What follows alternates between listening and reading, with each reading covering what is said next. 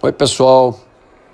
Hoje no nosso podcast Pediatria Underline Vassouras, nós vamos falar sobre a rotina de reanimação neonatal, se é uma rotina de assistência ao recém-nascido na sala de parto ou dentro da UTI, onde sabemos que no nosso país a mortalidade infantil, um percentual grande dessa mortalidade é representado pela mortalidade perinatal e a asfixia está entre as causas principais dessa mortalidade perinatal.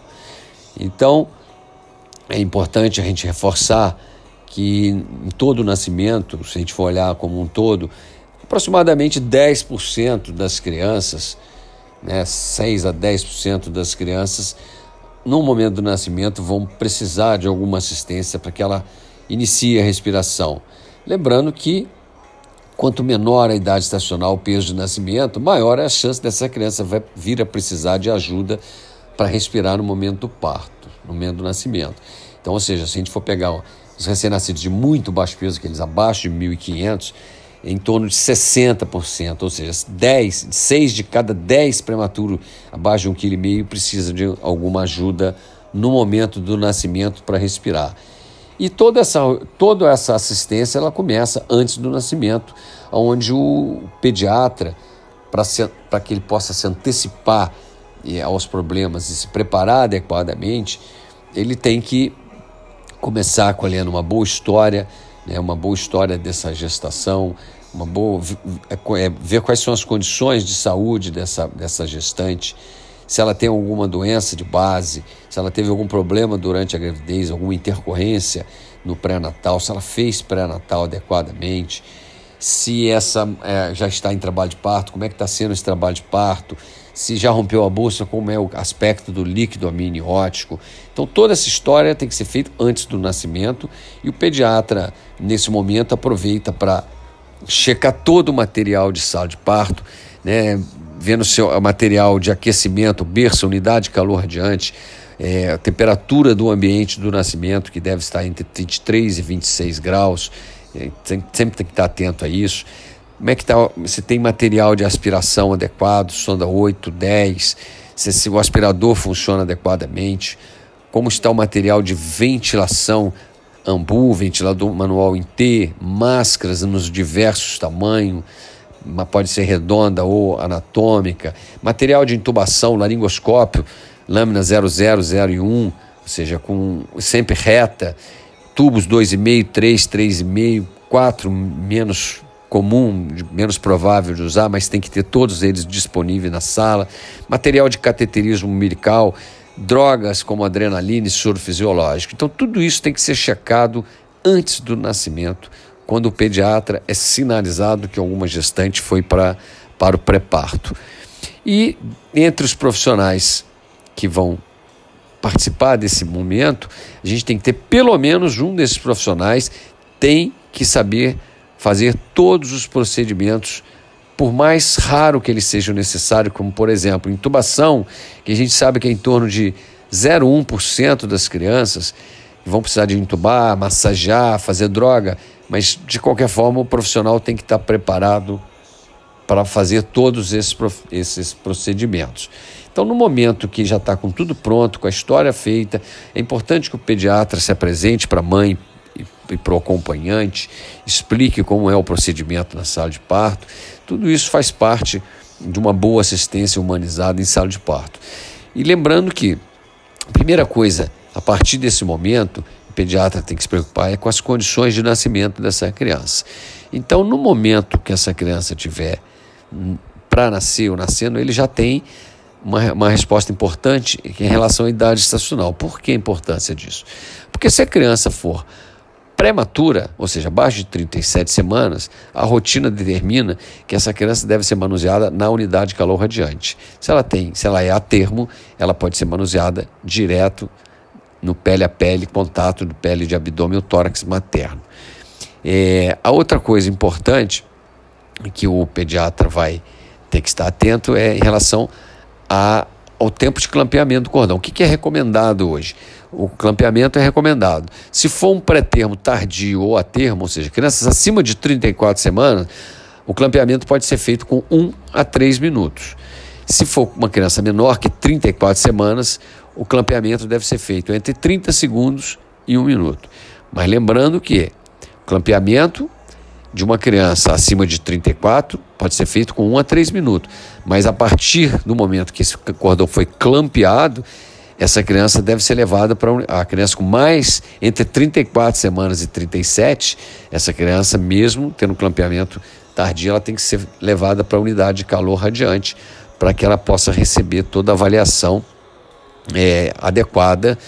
É, essa avaliação vai incluir, então, se essa criança é, vai definir, né, se, dependendo da avaliação de vitalidade dessa criança e da idade estacional, o pediatra define se o clampeamento é imediato ou tardio. Ou seja, qualquer criança que nasce deprimida tem que ser o cordão deve ser clampeado imediatamente, independente aí da idade estacional.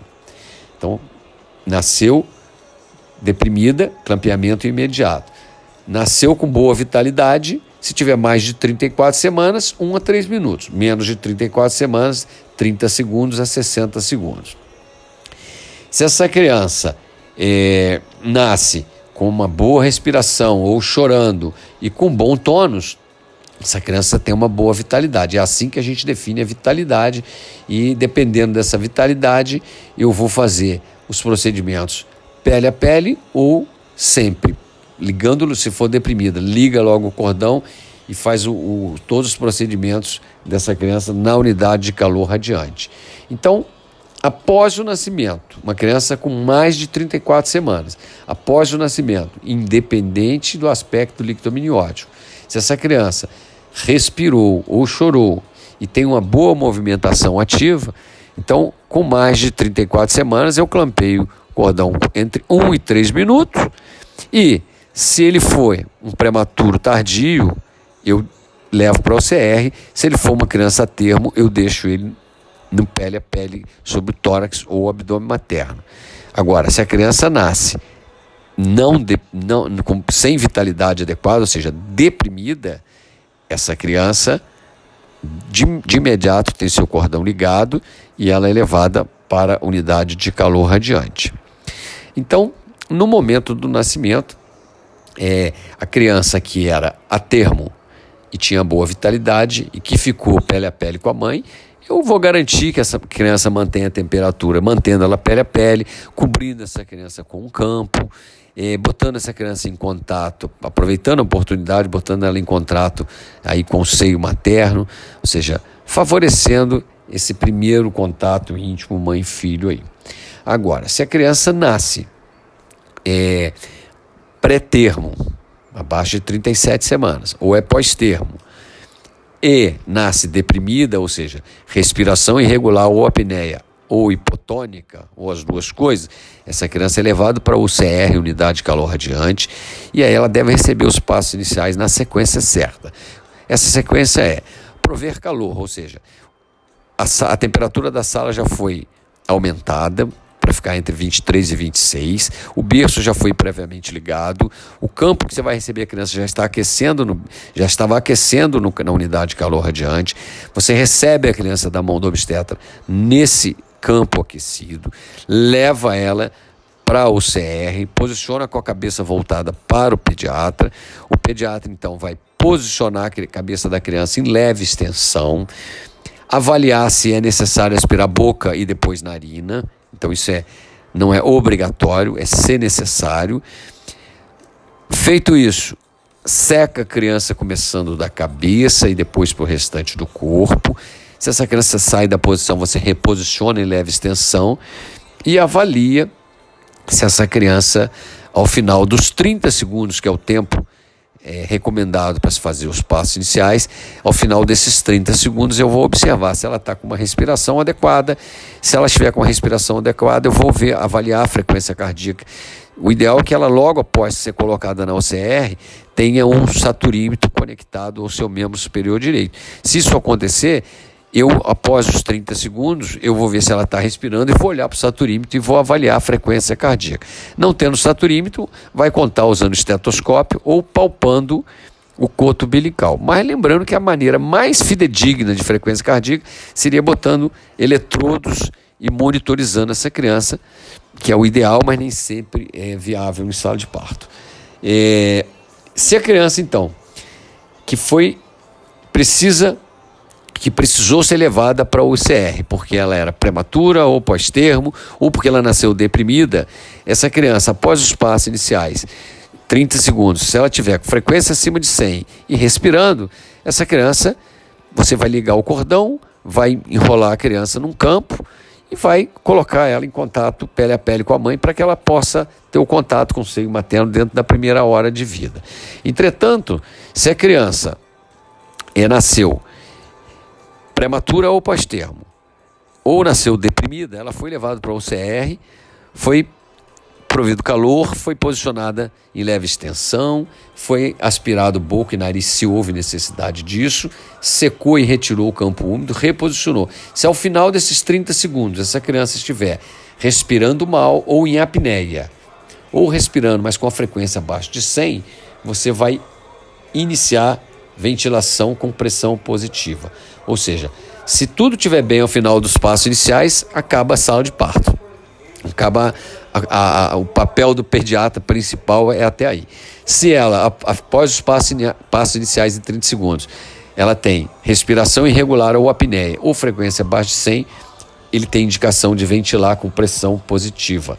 Lembrando que o ideal é que essa criança esteja já monitorada com saturímetro e a ventilação com pressão positiva, ela pode ser feita tanto com ambu que é um balão autoinflável, ou com ventilador mecânico manual em T, sendo que o ventilador manual é mais seguro, porque ele tem, você tem condições de setar pressão máxima e setar uma pressão expiratória final positiva, botar um PEP, e isso pode ajudar principalmente nos prematuros. Então, o ideal é que você possa usar, mas não tendo, você vai usar o ventilador manual em T, né, o balão autoinflável, né, geralmente com um balão de 250 a 500 ml, sempre lembrando que tem que ter uma válvula de segurança e um reservatório de oxigênio, porque caso precise de oxigênio, só com reservatório você consegue gerar uma FO2 de 90 a 100%.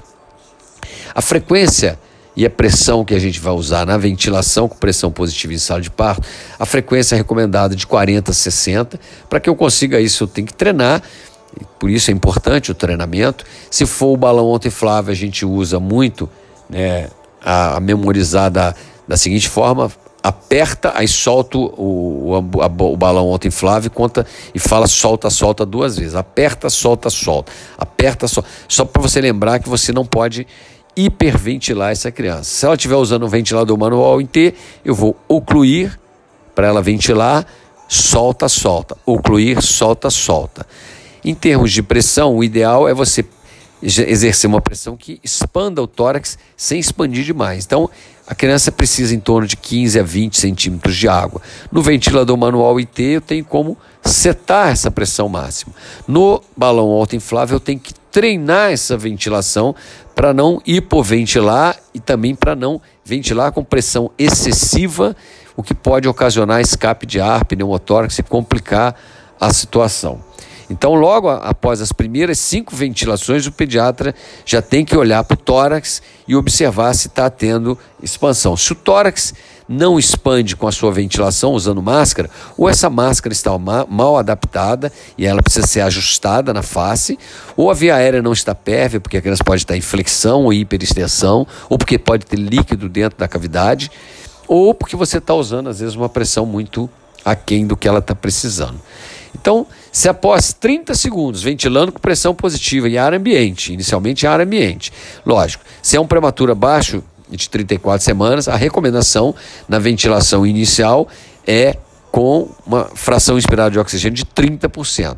Se você tiver blender, se você não tiver blender, ou seja, se você não tiver ventilador manual, você vai ter que usar ar ambiente inicialmente e abrir o oxigênio se ele não responde. Então, se após 30 segundos, ventilando com pressão positiva em ar ambiente, ventilando de maneira correta, essa criança aumenta a frequência e assume a respiração, eu paro a ventilação com pressão positiva. Se ela aumenta a frequência cardíaca e mantém sem respirar em apneia, provavelmente ela deve ter depressão do centro respiratório, pode ser por droga, como opioide. Nesse caso, eu vou ter que ficar mantendo ela ventilando com pressão positiva. Se isso ficar acima de dois minutos, sem que essa criança reverta, já é uma indicação de intubação, porque houve uma VPP prolongada. Se em 30 segundos ventilando, com pressão positiva e ar ambiente, a criança não melhorou a frequência cardíaca e não assumiu a respiração, eu, tendo, tendo certeza de que a técnica está correta, porque eu estou vendo o tórax expandir, eu abro o oxigênio. Se ela tiver com blender, eu dobro de 21, 20%, eu aumento para 40%. Se ela tiver sem blender, eu abro o oxigênio em 5 litros por minuto. E aí, essa criança, mais 30 segundos ventilando com oxigênio. Se ela não melhora, eu considero como uma ventilação com pressão positiva ineficaz e aí é também tem indicação de intubação. Antes de falar de intubação, só vamos lembrar: se a criança nasce banhada em líquido amniótico, o que, que vai mudar na rotina? Então, lembrar o seguinte: o que muda na rotina, ou só vai mudar a rotina da criança que nasce banhada em líquido meconial, é se essa criança nasce deprimida. Então, a função principal do pediatra, numa criança que tem líquido meconial, e isso é um sinal de hipóxia, mas ela pode nascer bem, é avaliar logo que ela sai da cavidade uterina se ela está deprimida ou não. Se ela não estiver deprimida, ou seja, ela está respirando, chorando com bom tônus, essa criança tem uma rotina normal. Ou seja, se ela for pré-termo, ela tem que ser manuseada na OCR. Se ela for a termo, mesmo com mecônio, ela vai ser manuseada, pode ser manuseada até no pele a pele com a mãe.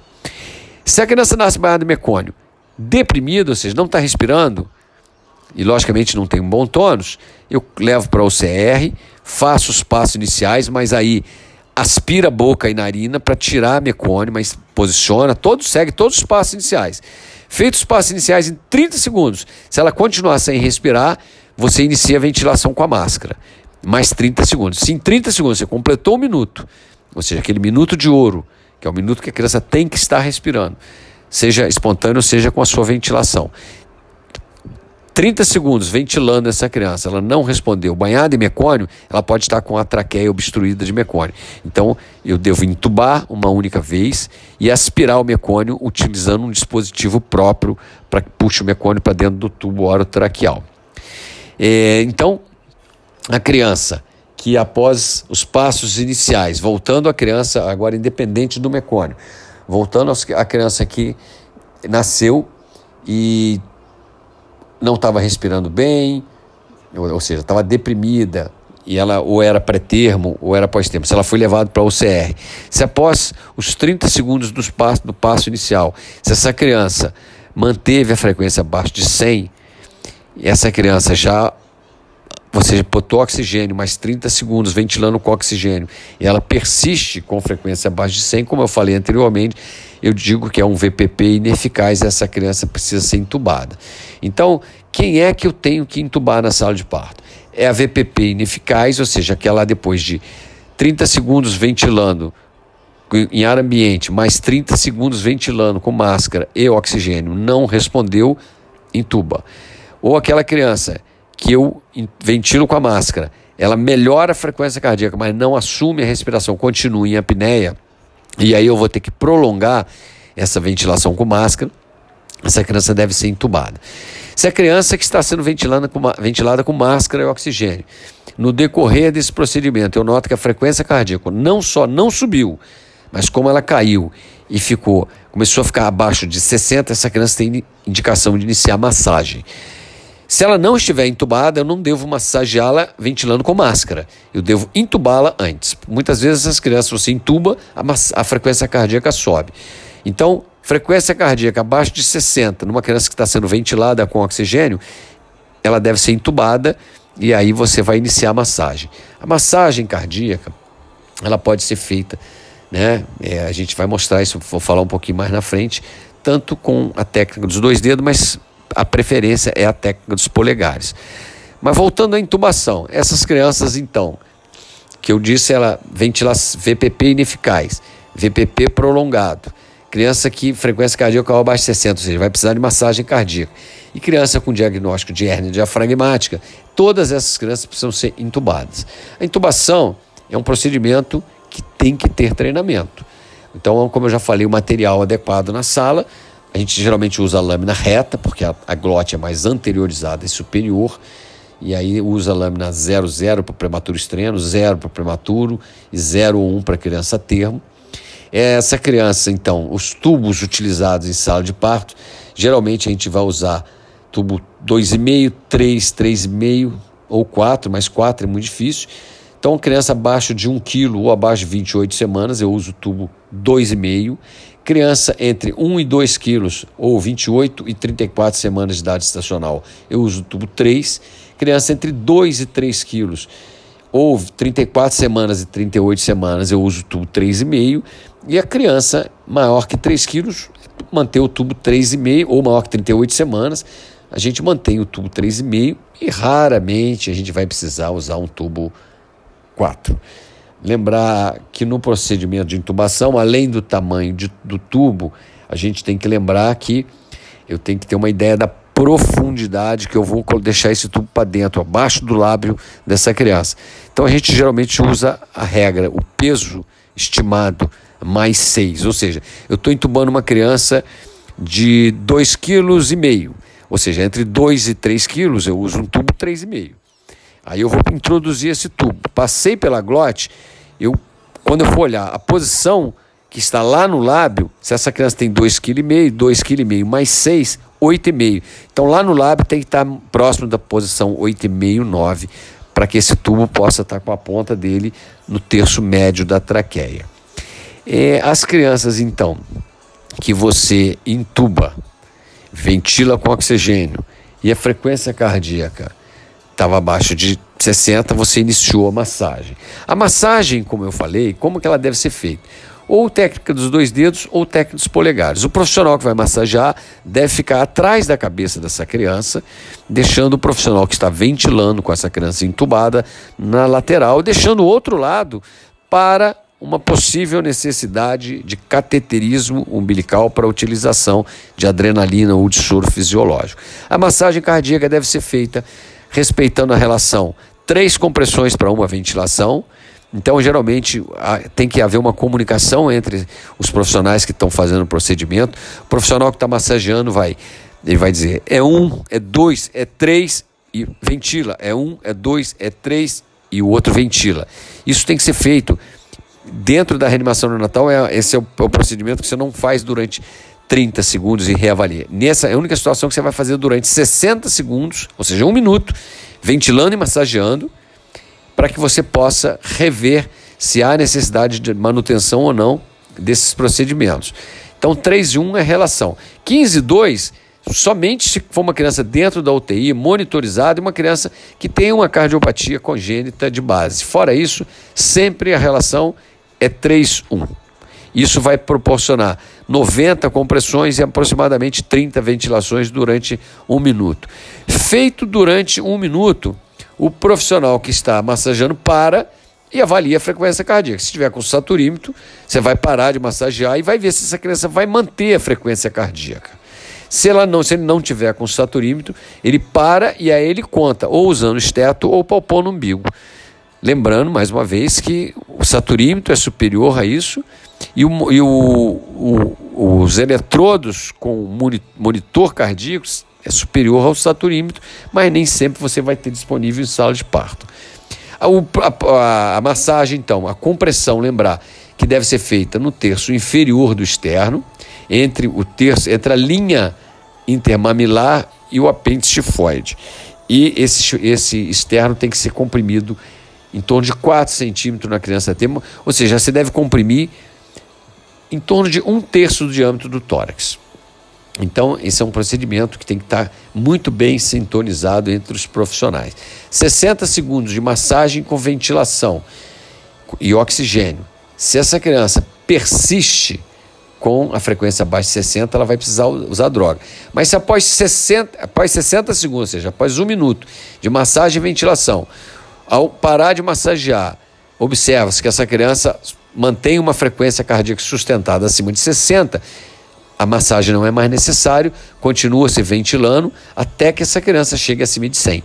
Se ela chegar acima de 100, que é o, o objetivo, dificilmente você vai estubar na sala de parto, mas ela, essa criança vai ser transportada para dentro da UTI. Agora, por outro lado, se você, após um minuto de ventilação, com a criança entubada e O2 a 100%, mais massagem cardíaca, na relação 3-1. essa criança mantém a frequência abaixo de 60 após um minuto de massagem e ventilação, você tem que fazer a primeira dose de adrenalina. Se essa, essa criança, como não vai ter ainda um acesso profundo, o acesso profundo mais fácil de você conseguir nessa emergência é a veia umbilical. Mas antes que você consiga botar o catéter na veia umbilical, a primeira dose da adrenalina pode ser feita no tubo, apenas uma vez. A adrenalina, ela, no nosso, no, ela é comercializada na concentração de 1 para 1000. Uma ampola de 1 ml tem 1, 1, 1 miligrama ou 1000 microgramas, por isso que a gente chama de adrenalina 1 para 1000. Essa adrenalina 1 para 1000 tem que ser diluída 10 vezes, ou seja, você vai botar 1 ml de, adre, de adrenalina numa, numa seringa de 10 e vai juntar 9 ml de água destilada. E aí você tem 10 ml da solução 1 para 10 mil. Essa solução que é usada em recém-nascida. Em nenhuma hipótese pode usar no recém-nascido adrenalina 1 para mil. Então, essa adrenalina. No tubo, geralmente a gente faz uma dose três vezes maior a dose venosa. Então, preparou na seringa de 10, aí você passa para a seringa de 1 e para a seringa de 5. Por que seringa de 5? Porque se eu tenho que fazer de meio a 1 ml por quilo, que equivale a 0,05 a 0,1 miligrama por quilo, no tubo orotraqueal, é melhor que eu tenha uma seringa que comporte um volume maior, já que a criança pode ter, por exemplo, 3 kg, 3,5 kg. Se eu fizer 1 ml por quilo, dá 3, 3,5 ml. Então, isso é feito só uma dose. A partir daí, se essa criança não reverte, dois minutos depois, você mantendo massagem e ventilação o tempo inteiro, você vai repetir uma segunda dose, aí já na veia, no coto umbilical, na veia umbilical, numa dose três vezes menor, 0,1 a 0,3 ml por quilo é a dose venosa, que equivale a 0,01 a 0,03 miligrama por quilo. Então, por isso, ela tem que estar na seringa de 1 para você fazer uma dose tão pequenininha. Se ela tiver 3 quilos, você vai fazer de 0,3 a 0,9 ml, 0,1 a 0,3 ml por quilo.